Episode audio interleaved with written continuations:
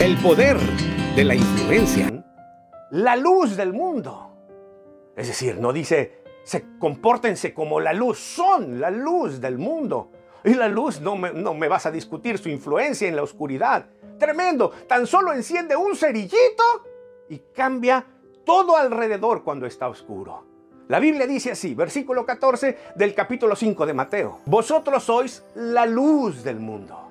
Una ciudad asentada sobre un monte no se puede esconder.